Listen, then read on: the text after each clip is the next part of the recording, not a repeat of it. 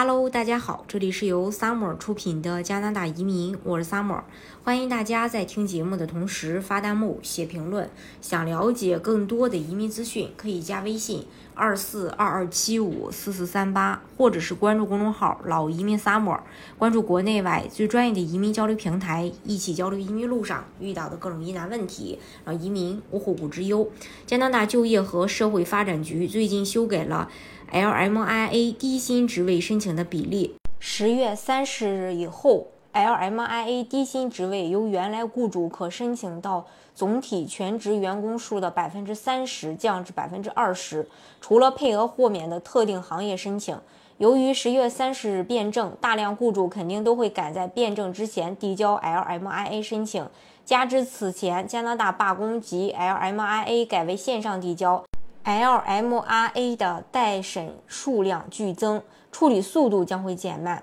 LMRA 批出数量少了，申请人数又在增多，竞争呢就会更加激烈。之前的政策是在2022年4月30日到2023年10月30日期间收到的来自以下行业和子行业中雇佣低薪职位工人的雇主申请，你有资格获得百分之三十的配额，比如建筑业、食品制造。还有木制品制造、家具及相关产品制造，还有医院的，还有住宿和餐饮服务，配额豁免以下，呃，这个包括以下申请：一、农场主要农业职位，比如农场经理、主管和专业畜牧工人；一般农场工人、苗圃和温室工人以及收割工人；二、医疗保健机构护理职位。三，你根据快速通道计划递交申请，以及支持海外临时雇员永久居留申请。四，高度流动或临时的职位，呃，如果你能够证明旺季项目或活动的特就是连持续时间超过一百二十天，则可以根据具体情况去延长此持续时间。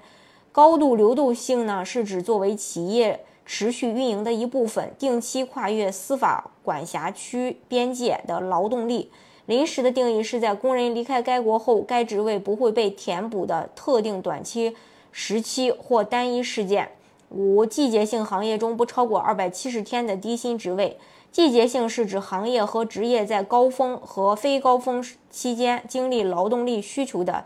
这个显著波动，通常发生在每年的同一日期或前后。每个工作地点每年只能在工作预计开始时使用一次豁免，要利用每年一次的多项申请豁免，你必须同时递交所有的申请。